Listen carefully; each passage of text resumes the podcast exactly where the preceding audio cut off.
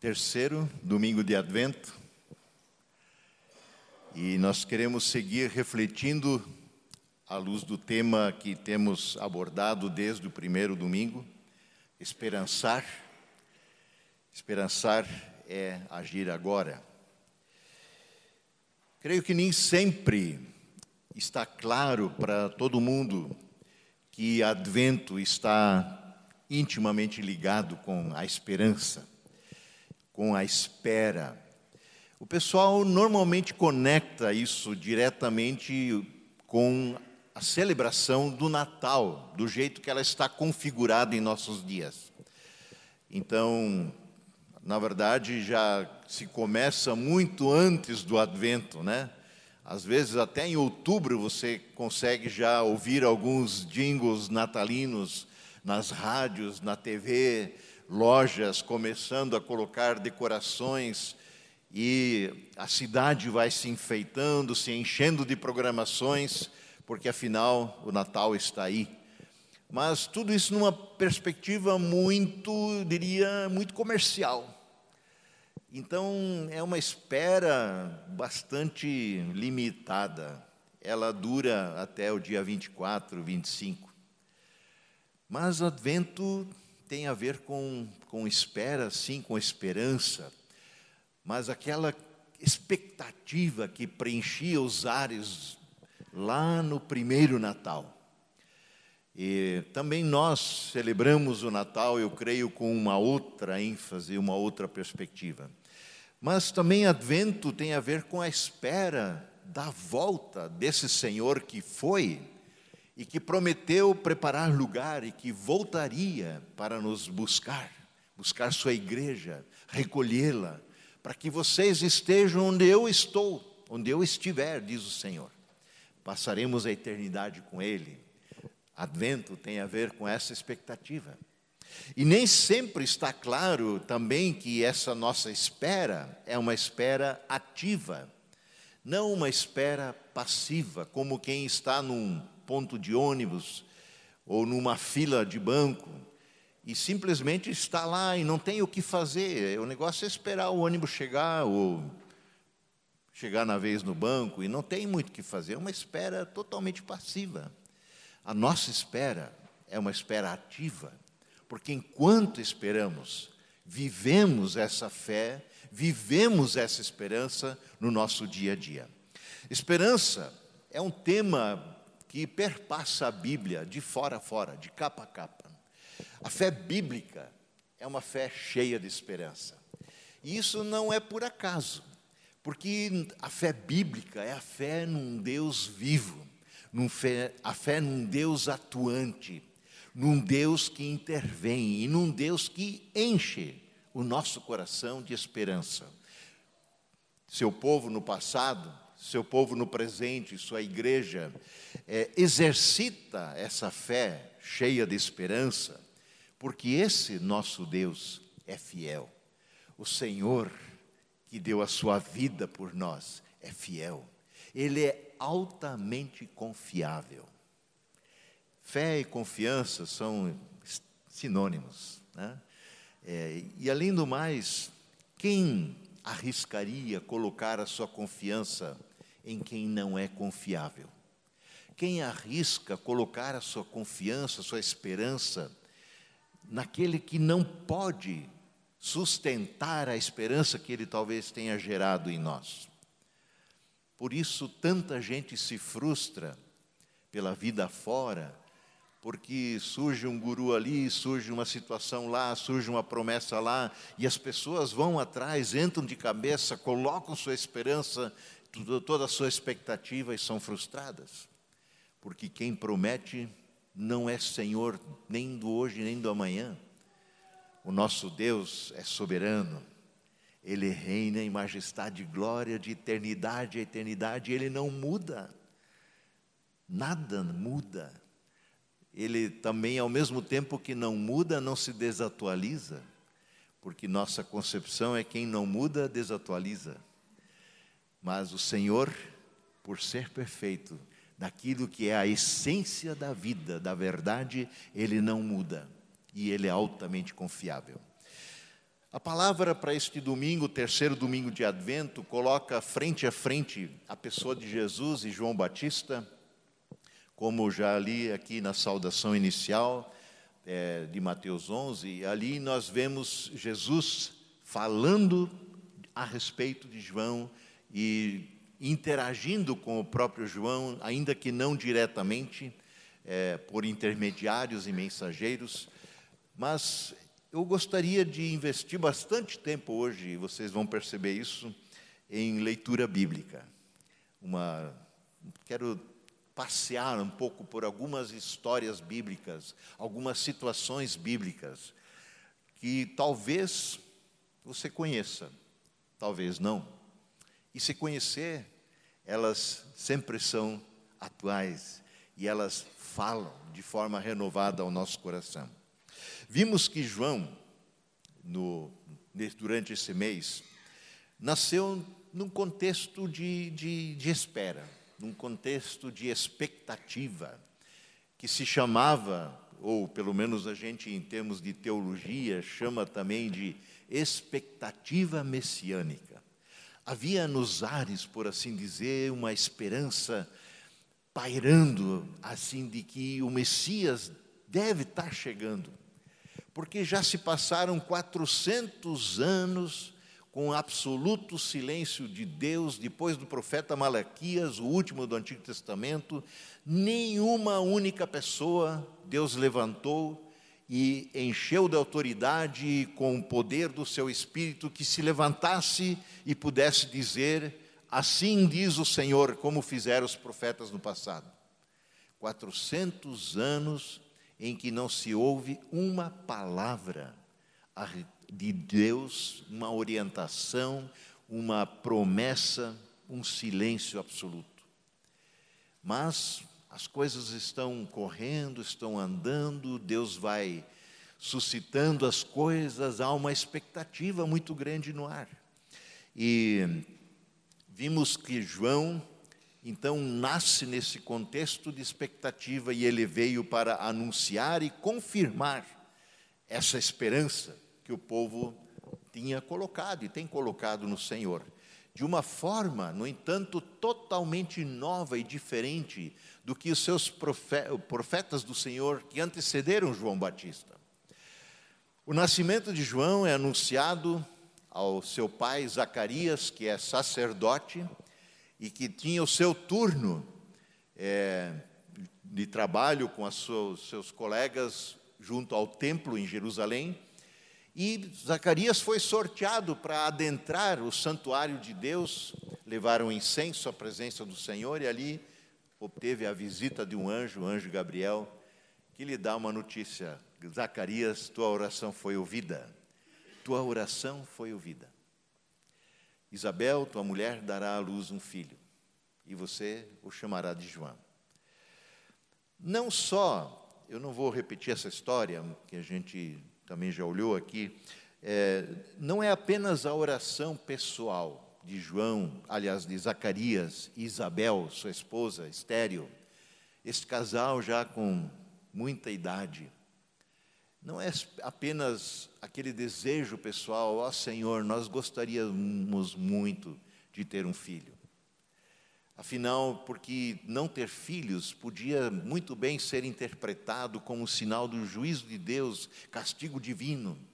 E eles, descreve o texto ali em Lucas 1, era um casal fiel ao Senhor, temente ao Senhor, obediente com muita ênfase a, a palavra e aos mandamentos do Senhor, no entanto, sem filhos. Tua oração foi ouvida, Zacarias, mas não só esta oração. A tua oração sacerdotal, como sacerdote. Oração do sacerdote, é a função sua é interceder pelo povo, pelo povo de Deus, pelo seu povo, pela redenção de Israel. E isso Zacarias fazia. E agora, a partir do nascimento de um filho, João, Deus começa a colocar em andamento o seu plano de salvação.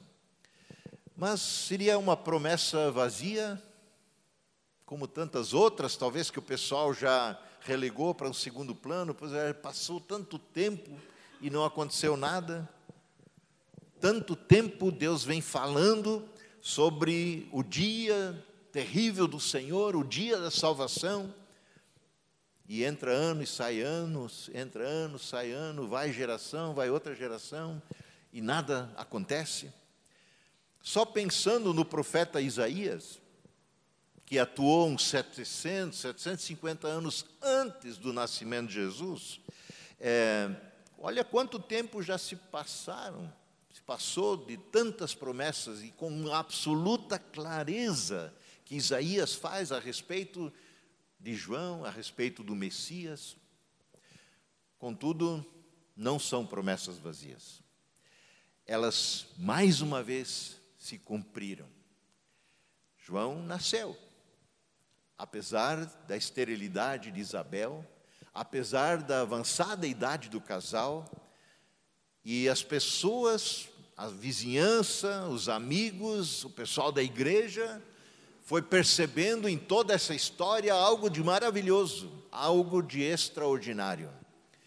E a, quando o menino nasceu, Zacarias, que estava mudo por todo o período de gestação, porque ele havia duvidado da palavra do anjo, e quando foi circuncidado ao oitavo dia, e ele confirmou, não, o nome dele é João, sua boca se abriu, e Zacarias pôde falar, e tudo isso mexeu com a cabeça das pessoas, com o coração das pessoas, e elas se perguntavam: o que vai ser esse menino? O que vai ser esse menino? Pois a mão do Senhor estava com ele. Isso era perceptível, porque o Senhor mesmo tinha dito que desde o ventre materno, antes do seu nascimento, ele seria cheio do Espírito Santo. O pai Zacarias, agora com o menino nos braços, também cheio do Espírito Santo de Deus, louva ao Senhor e profetiza. E aí, em Lucas 1, verso 68, nós temos o cântico de Zacarias. Eu pinço algumas coisas rapidamente para fora. E ele diz: Louvado seja o Senhor, o Deus de Israel, porque visitou e redimiu o seu povo. Ele proveu, o Senhor proveu poderosa salvação para nós, na linhagem do seu servo Davi, como falara pelos seus santos profetas na antiguidade. Olha, o menino tem oito dias de idade. E é interessante porque ele fala a respeito da visita de Deus, da da redenção de Deus, da, do provimento de Deus, de poderosa salvação, e o Piá tem oito dias. É, e ele fala, usando o verbo no pretérito, perfeito, no passado, como algo já acontecido. Deus colocou o seu projeto de salvação em andamento. Zacarias, cheio do Espírito, percebe essa realidade tendo talvez nos seus braços, quando fala isso, o seu filho João. Vejam que agora esses verbos estão realmente no passado. Zacarias louva ao Senhor porque ele está realizando, está colocando em andamento aquilo tudo que havia profetizado tantas e tantas vezes por vários profetas. E nos versos finais, em Lucas 1, versos 76 e seguinte, ele volta a profetizar a respeito do seu filho, o menino João, e não só dele, é, cheio do espírito que estava, e ele volta a falar no tempo futuro, porque o que João fará tem a ver e está conectado, especialmente com a pessoa de Jesus que virá. Verso 76, e você, menino, segue Zacarias falando, você, menino, será chamado profeta do Altíssimo, pois irá adiante do Senhor. Que Senhor? Jesus, que ainda não nasceu. João nasceu seis meses antes de Jesus. Para lhe preparar o caminho, como tantas vezes foi profetizado para dar ao seu povo o conhecimento da salvação mediante o perdão dos seus pecados. Havia uma grande expectativa a respeito da salvação de Deus para com seu povo Israel, mas a, a perspectiva de salvação que o povo pensava e imaginava é que fosse de cunho sociopolítico porque eles vivem sob a opressão do Império Romano já há muitos anos. Isso tem um custo altíssimo. Isso é, perpassa o próprio templo, perpassa a economia, perpassa a fé em si, a vivência de tudo isso debaixo de um governo autoritário, império e eles têm a expectativa, como tantas vezes em outras ocasiões Deus libertou seu povo dos assírios, dos persas, dos babilônios e assim por diante, porque não agora dos romanos. Mas interessante que na profecia de Zacarias, ele enxerga que aquele que irá diante do Salvador, que trará salvação, essa salvação é mediante o perdão dos pecados é, os pecados nossos, das pessoas, da humanidade, é o maior problema nosso. É, esse é o, o problema a ser resolvido. E para isso, Deus coloca seu projeto de salvação em andamento por meio de Jesus. E ele segue, verso 78, por causa das ternas misericórdias do nosso Deus, pelas quais do alto nos visitará o sol nascente sol nascente, Jesus, que diz com todas as letras: Eu sou a luz do mundo. Quem me segue não andará nas trevas. Porque, verso 79, para brilhar sobre aqueles que estão vivendo nas trevas e na sombra da morte, e guiar nossos pés pelo caminho da paz. É, essa é a visão que Zacarias tem, a profecia que Zacarias tem que envolve tanto o seu filho como o Senhor, que ainda nascerá. Bem, João Batista cumpriu com seu chamado, com seu ministério. Ele viveu no deserto, comia gafanhotos, mel silvestre, acho que era meio vegano, ou não, não sei. É, não faz parte, né? É, vestia pele de, de camelo, Vivia lá no deserto. E ele começou a pregar à margem do Rio Jordão. Conclamar as pessoas ao arrependimento. E ele batizava aqueles que se arrependiam nas águas do Rio Jordão, um batismo de arrependimento. Conclamava as pessoas, o povo, a mudar de vida por causa do seu arrependimento. Porque o arrependimento demanda novas atitudes. Se eu estou arrependido de algo, eu não quero repetir aquilo. Ou não estou arrependido. Se eu repito e repito, é porque talvez você deva rever se é arrependimento. Porque se eu estou arrependido, e isso eu sei que ofende o Senhor, que magoa o Senhor, que magoa o meu próximo, que é pecado, eu não quero mais repetir isso. Até pode acontecer. Mas o arrependimento demanda novas atitudes. E, o Senhor, e João Batista conclama o povo a ter novas atitudes. Já que a proximidade do reino estava aí. E ele anunciava isso. O reino está próximo. O Messias está vindo. Preparem-se. Endireitem o caminho endireite as relações de vocês, pais e filhos, filhos e pais. Coloque em ordem na casa. E João foi também absolutamente fiel em seu testemunho pessoal a respeito do Salvador. Em João 1, verso 19 e seguinte, capítulo 1 do Evangelho de João, diz: Este foi o testemunho de João, João Batista. O Evangelho é de João Evangelista muito João na história, né? Mas é, João Evangelista conta a respeito do testemunho de João Batista. Este foi o testemunho de João Batista.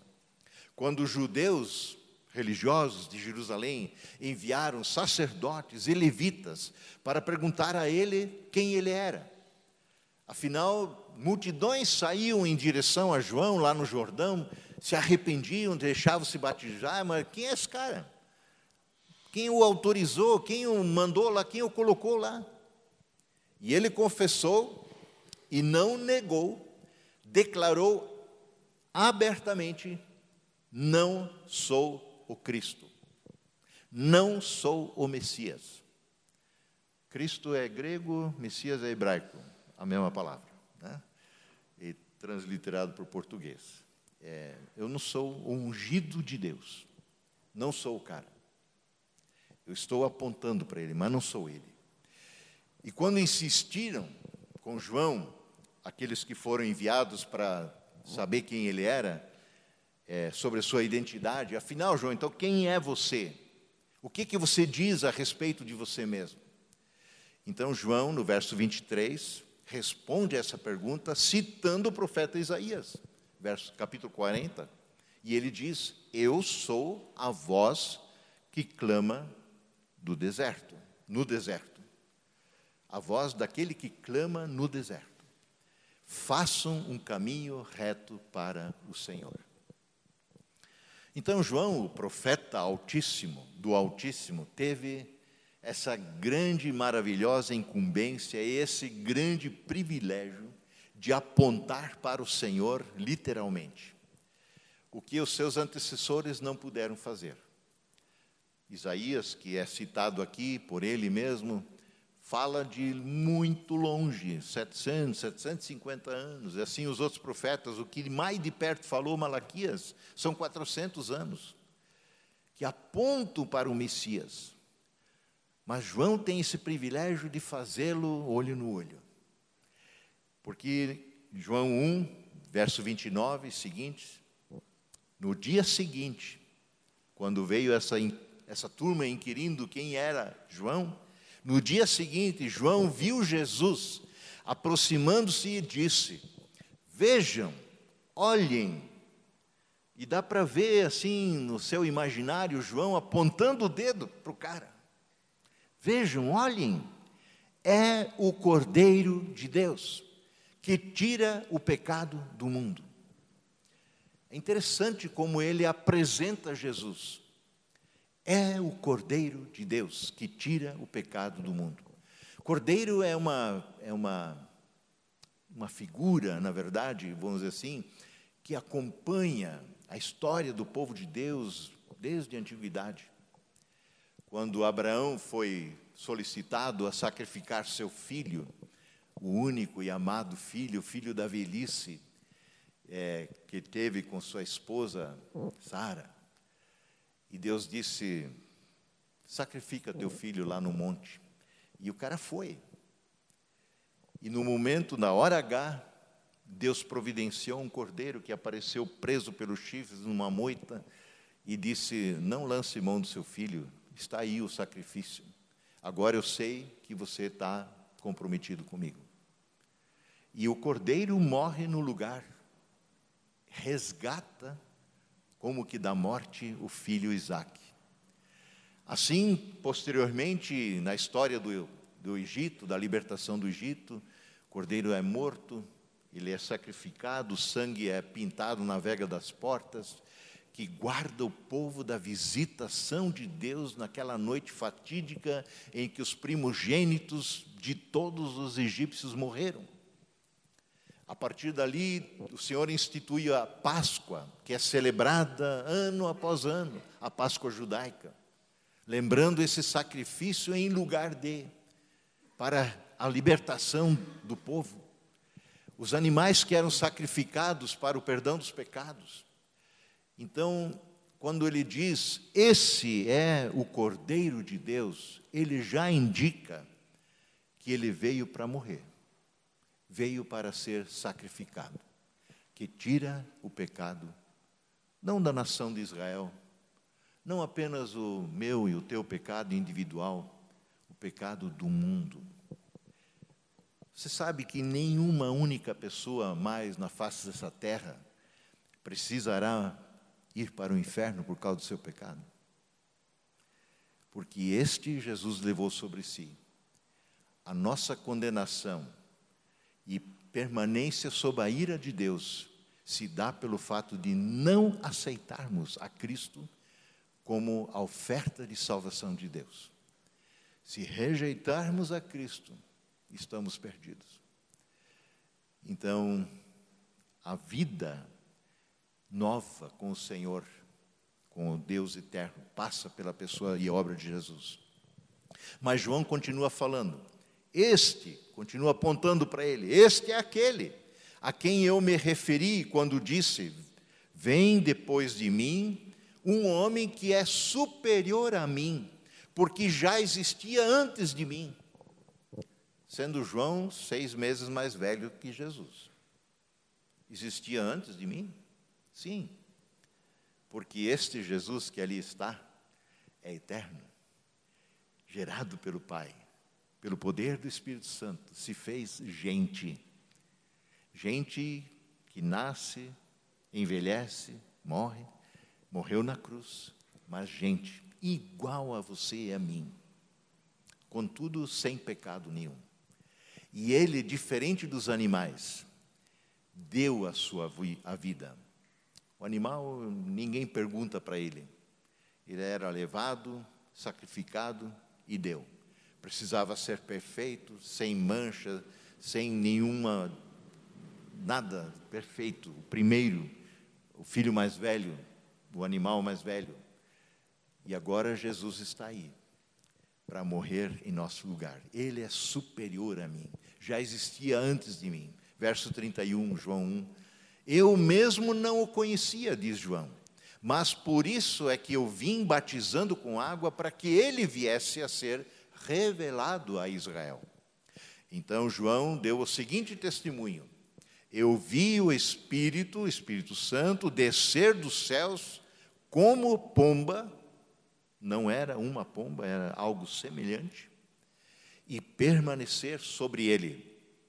Eu não o teria reconhecido se aquele que me enviou, o Senhor Deus, para batizar com água, não me tivesse dito: aquele sobre quem você vir o Espírito descer e permanecer, esse é o que batiza com o Espírito Santo. Vejam agora, verso 34. Eu vi, de João, e testifico que este é o Filho de Deus. É muita clareza. É, os profetas no passado, quando anunciavam a vinda do Messias, do Salvador, do Filho, ungido de Deus, não tinham essa perspectiva. Quando Felipe leu, cadê o Felipe? Não, por aí. É, quando Felipe leu né, Isaías 9, um filho se nos deu, um menino nasceu. Esse é o filho de quem João fala, a quem João indica. Ele é o filho de Deus próprio Filho de Deus está entre nós. E foi exatamente isso que ele ouviu no dia que batizou Jesus, coisa que ele nem queria fazer. Ele disse: Eu que precisaria ser batizado por você. E Jesus disse: Não, não, deixa assim, vamos cumprir toda a lei. E João batiza Jesus, e o céu se rasga, e uma voz se ouve, e o Espírito desce em forma de pomba sobre ele, permanece sobre ele, e a voz diz: Esse é o meu filho amado, em quem me agrado, em quem me comprazo, em quem está minha alegria. É, o, nasceu a Ana, né, a filhinha do, a netinha, a filhinha do Darinha e o Bruno. E, e a gente quer ver gente radiante é quando nasce um filho, né? É, então a gente fica os olhinhos brilhando, porque é uma dádiva preciosa. E a gente sonha com todas as possibilidades que estão diante da gente e da, diante dessa pequenina pessoa. É, e assim, Deus, agora com o filho maduro, por assim dizer, legalmente maduro, 30 anos, para iniciar o seu ministério, o enche com o Espírito Santo e diz: Cara, esse é meu filho. Meu prazer, minha alegria, me agrado nele, porque está aí alguém que faz tudo que eu desejo de bom para vocês. Ele é fiel cumpridor da minha vontade. Não porque eu a imponho, mas porque ele me ama, porque eu o amo. E é essa relação que determina a nossa vida com o Senhor. Este é meu filho amado. Bem, olhando assim toda essa narrativa, parece fácil ter esperança, não é? Parece fácil esperar em Deus, porque as coisas fecham, as coisas se encaixam. É uma maravilha. Nós que não fomos testemunhas oculares de todas essas coisas, precisamos nos apegar à palavra, onde essas coisas são narradas, onde elas são testemunhadas, e elas têm o mesmo impacto sobre nós hoje que tiveram no passado naqueles que viram, naqueles que assistiram, naqueles que ouviram e acompanharam toda essa situação. Porque o mesmo Espírito que atuou lá, que atuou nos autores, nos escritores dos evangelhos, também é o Espírito que atua em nós quando acolhemos essa palavra. Não como um texto bíblico que eu manipulo, mas como palavra viva através da qual o Senhor fala e comunica Sua vontade junto ao nosso coração. E essa, essa história fala de um Senhor que veio e que voltará. Mas será que as coisas foram simples assim para João? Eu quero ainda concluindo e olhar rapidamente para Mateus 11, que eu citei aqui no início do culto. No verso 1 de Mateus 11 diz que depois que terminou de instruir os doze discípulos, Jesus saiu para ensinar e pregar nas cidades da Galiléia. É o que ele fazia. Ou seja, Jesus estava inclusive instruindo seus discípulos a fazerem o mesmo que ele fazia: anunciar e proclamar o evangelho do reino de Deus, que o reino de Deus está próximo. Arrependam-se porque o governo do Senhor está aí. O rei está aí. Onde está o rei, está o reino. O reino não é uma coisa estática, não é uma cidade luxuosa com ruas de ouro e brilhantes, mas é onde o rei está, onde a, a majestade do Senhor que cantamos em nossos hinos está. A glória e o brilho eterno do Senhor, que não temos acesso por causa do nosso pecado, que nos fulminaria, agora se faz visível de forma que nos protege na interface de Jesus, por assim dizer, e nós podemos contemplar a glória do reino parcialmente. E Jesus instrui os seus discípulos, Mateus 10, eu leio rapidamente dois versos. Por onde vocês forem, preguem a mensagem: o reino de Deus está próximo. Curem os enfermos, ressuscitem os mortos, purifiquem os leprosos, expulsem os demônios. Vocês receberam de graça, de graça deem também. E por que essas coisas acompanham a pregação do Evangelho da proximidade do reino? Porque onde o reino está, todo o mal, toda a treva, toda a morte precisa ceder espaço para a vida. É como acender a luz numa noite escura, onde a luz acende, onde ela brilha, as trevas precisam se limitar ao raio de ação da luz. Onde a luz está, as coisas mudam. As baratas se escondem e assim por diante. A sujeira é exposta e pode ser limpa Agora o reino está presente. E todas essas coisas são sinal de um mundo em queda, morte, doença, desgraça. Tudo é restaurado pela presença deste reino. E assim como Jesus mesmo fez, eles deveriam fazer. Em João, eh, continuando em Mateus, é, capítulo 11, verso 2, João ao ouvir na prisão, ele já está preso, por causa da denúncia que fez do adultério do rei Herodes, foi mexer com o cara, deu no que deu. João, ao ouvir na prisão o que o Cristo estava fazendo, enviou seus discípulos para que lhe perguntassem: És tu aquele que haveria de vir ou devemos esperar algum outro? É você o cara? Ou vem outro?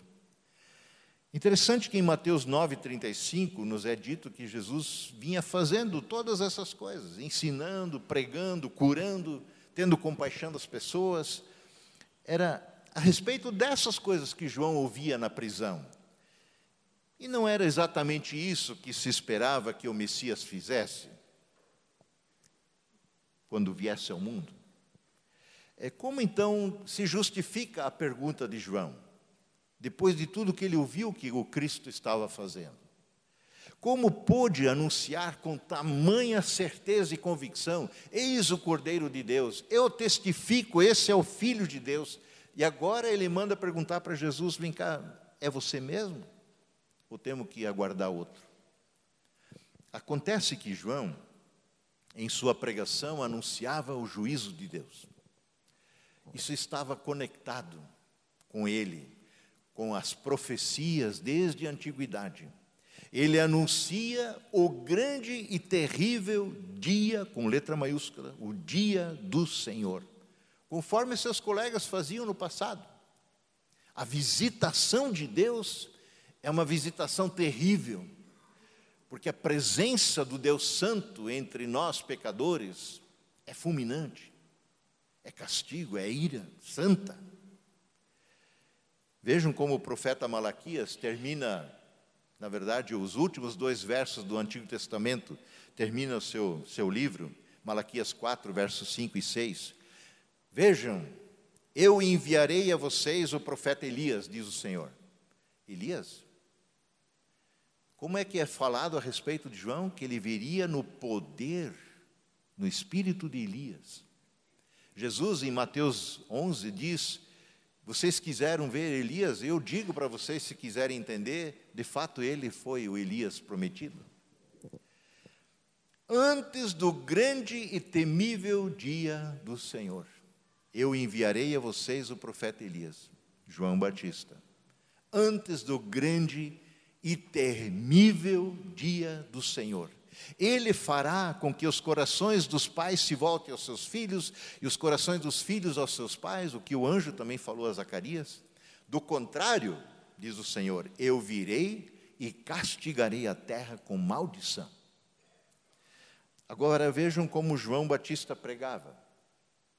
É, no, no Evangelho de Mateus, capítulo 3, verso 5, os seguintes, a ele, a João, vinha muita gente de Jerusalém, de toda a Judéia, de toda a região em volta do Rio Jordão, confessando seus pecados e eram batizados por ele no Rio Jordão, porque se arrependeram.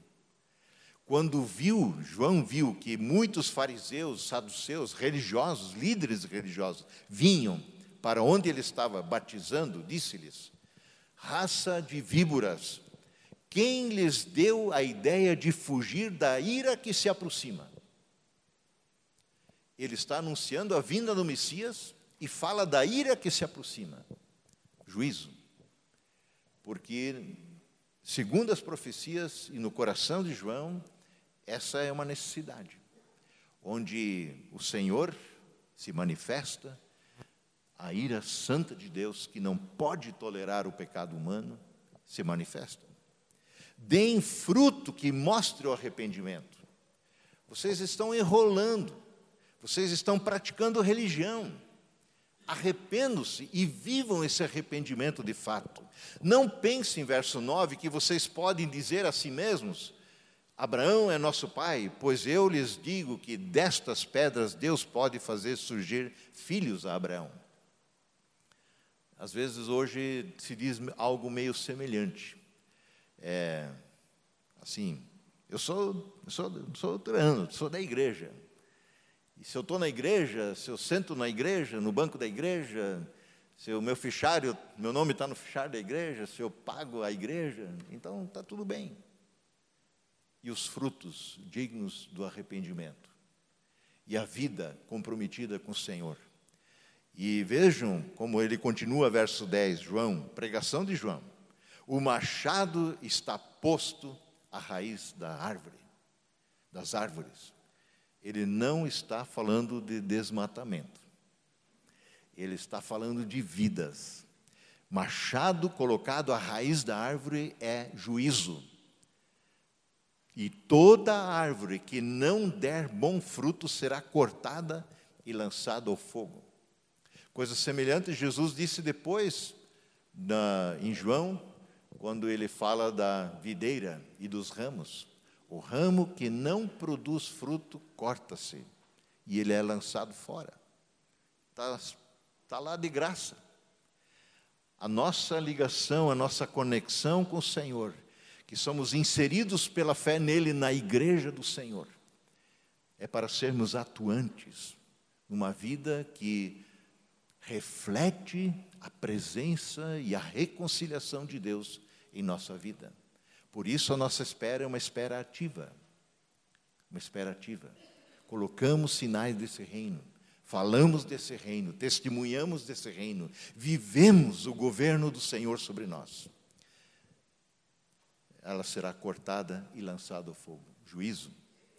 Eu os batizo com água, de João, verso 11, para arrependimento, mas depois de mim vem alguém mais poderoso do que eu, tanto que não sou digno nem de levar as suas sandálias. Ele os batizará com o Espírito Santo e com fogo. Verso 12: Ele traz a pá em sua mão e limpará a sua eira juntando seu trigo no celeiro, mas queimando a palha com fogo que nunca apagará. Juízo, inferno. É, eira é um chão bem batido, lugar normalmente até uma cerquinha em volta, é, baixinha, com terra, um, e onde se debulhavam é, os grãos, trigo e assim por diante, e a palha era recolhida, jogada ao fogo, e a e o trigo juntado de pá, guardada no celeiro. Então, mais uma vez, ele, o Messias que está para vir, está com a pá na mão, e ele fará juízo. Palha para o fogo, trigo bom para o celeiro. João tinha predito que aquele que viria trair, traria juízo, golpeando a raiz da árvore, das árvores da iniquidade, da maldade, do pecado, Contudo, Jesus prega e ensina compaixão. Ele prega ensina amor. Ele cura. Ele tem compaixão das pessoas como ovelhas que não têm pastor. Ele despede sem permitir que seja apedrejado uma adúltera e diz: Olha, eu também não te condeno, vai e não peques mais. Jesus permitiu que o seu próprio precursor, primo, fosse preso pelo maldito rei Herodes, Herodes e o deixou lá na prisão. Não moveu uma palha para tirar o João de lá. E ele morreu, decapitado. João, que havia apontado com tanta convicção para Jesus como sendo o Messias que viria ao mundo, aparentemente agora está um tanto desencorajado talvez decepcionado, frustrado. Em todo caso, sua esperança está se esvaindo, está indo embora. Assim, ele envia seus discípulos falar diretamente com o Messias com a pergunta decisiva: És tu aquele que estava para vir, ou temos que esperar algum outro? Você é o cara ou não é? Ah, e Jesus responde aos discípulos de João e diz para eles, é, Mateus 11, 4, voltem e anunciem a João o que vocês estão ouvindo e vendo. Os cegos vêm, os mancos andam, os leprosos são purificados, os surdos ouvem, os mortos são ressuscitados e boas novas estão sendo pregadas aos pobres. E feliz é aquele que não achar escândalo em mim, ofensa, pedra de tropeço em mim. Só isso Jesus tem para dizer. nenhuma justificativa mais plausível para o tipo de ministério que ele está fazendo? João já não vinha ouvindo sobre essas coisas na prisão há mais tempo? Ele queria ouvir mais do mesmo? No Evangelho de Lucas, capítulo 7, quando essa história, a mesma história de Mateus 11 se repete, é interessante que ali é acrescentado que no momento que os, os mensageiros de João é, fazem a pergunta, Jesus cura naquele momento várias pessoas. Ele, ele faz um, um digamos assim, um, um popurri de milagres, coisa que ele não fazia, mas parece uma demonstração deliberada. E ele diz para a turma: agora vocês voltem para João e digam o que vocês viram e ouviram aqui. Jesus, quando faz isso com os seus com os discípulos de João, ele responde também meio em código para João e diz: Olha, profeta Isaías está se cumprindo, as promessas do passado estão se cumprindo. Isaías 35 deixa claro que o dia do Senhor é simultaneamente um dia da vingança, um dia da ira, mas também dia de salvação. Diz assim Isaías 35, 3: Fortaleçam as mãos cansadas, firmem os joelhos vacilantes, digam aos desanimados de coração: sejam fortes, não temam, seu Deus virá.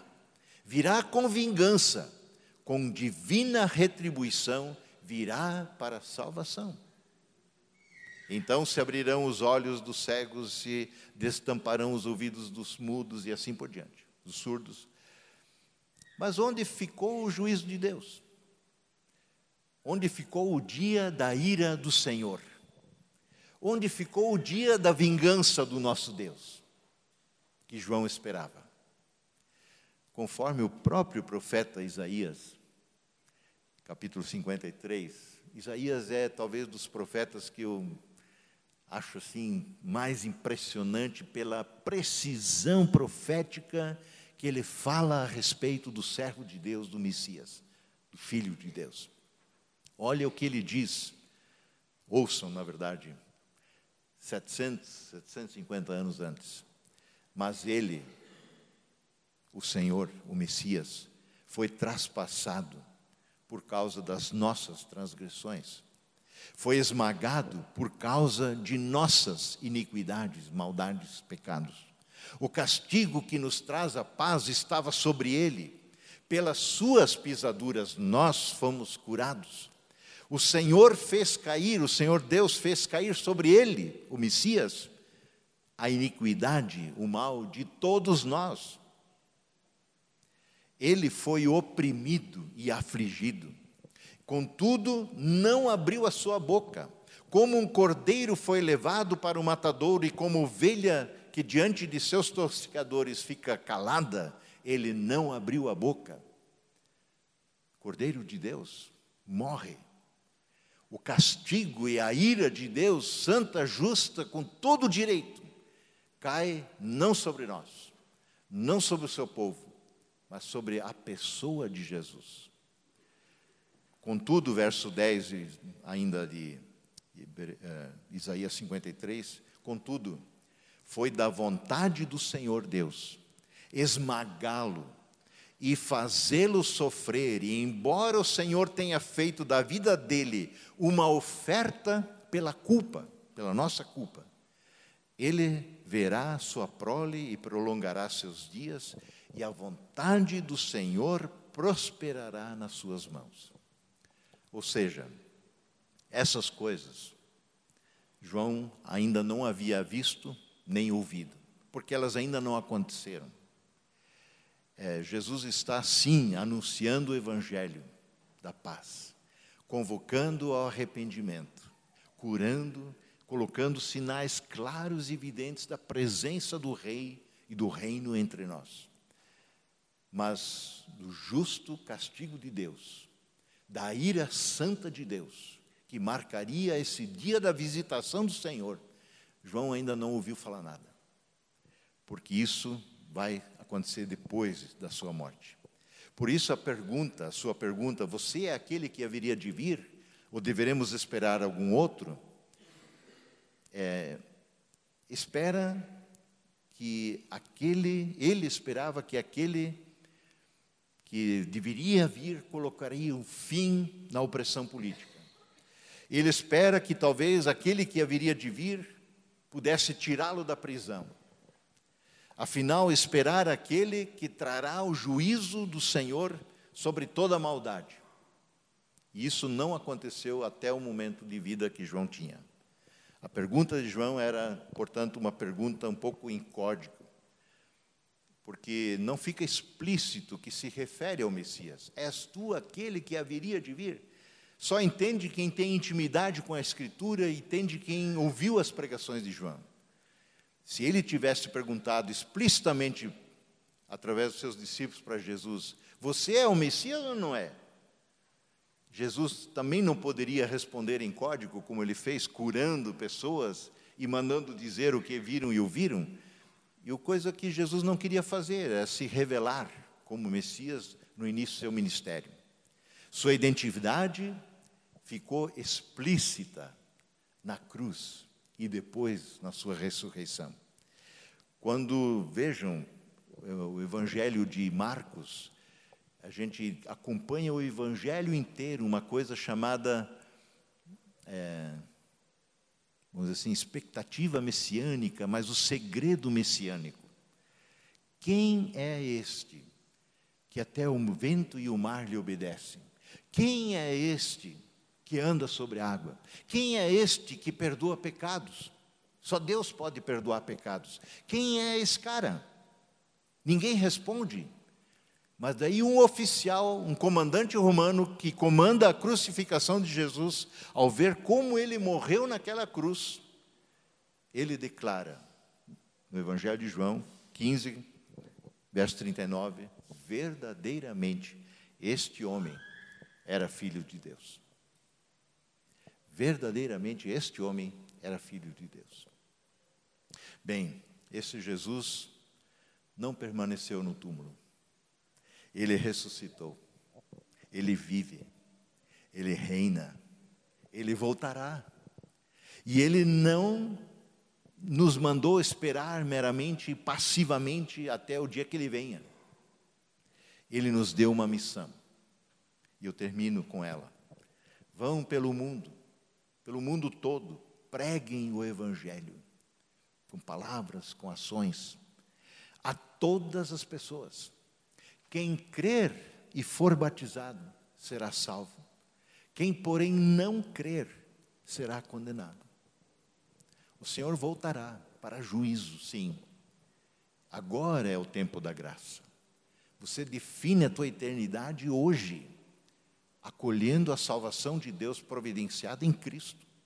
Se você for para casa apenas como alguém que passeia em ambiente religioso, isso não resolverá a tua eternidade. Você precisa de Jesus. Quem nele crer será salvo. Quem não crer permanece sob o juízo de Deus. Sejamos, pois, fiéis ao mandato do Senhor. Enquanto esperamos pela volta do Senhor, vamos anunciando aos quatro ventos, amigos, parentes, quem quer que seja. Oportunidades não faltam de falar deles desse evangelho, deste poder de Deus para a salvação de todo aquele que crê. Que o Senhor nos anime também através deste advento, desse tempo de espera, de esperar animadamente ativamente, anunciando o reino do Senhor está entre nós, mas virá de forma plena. Amém.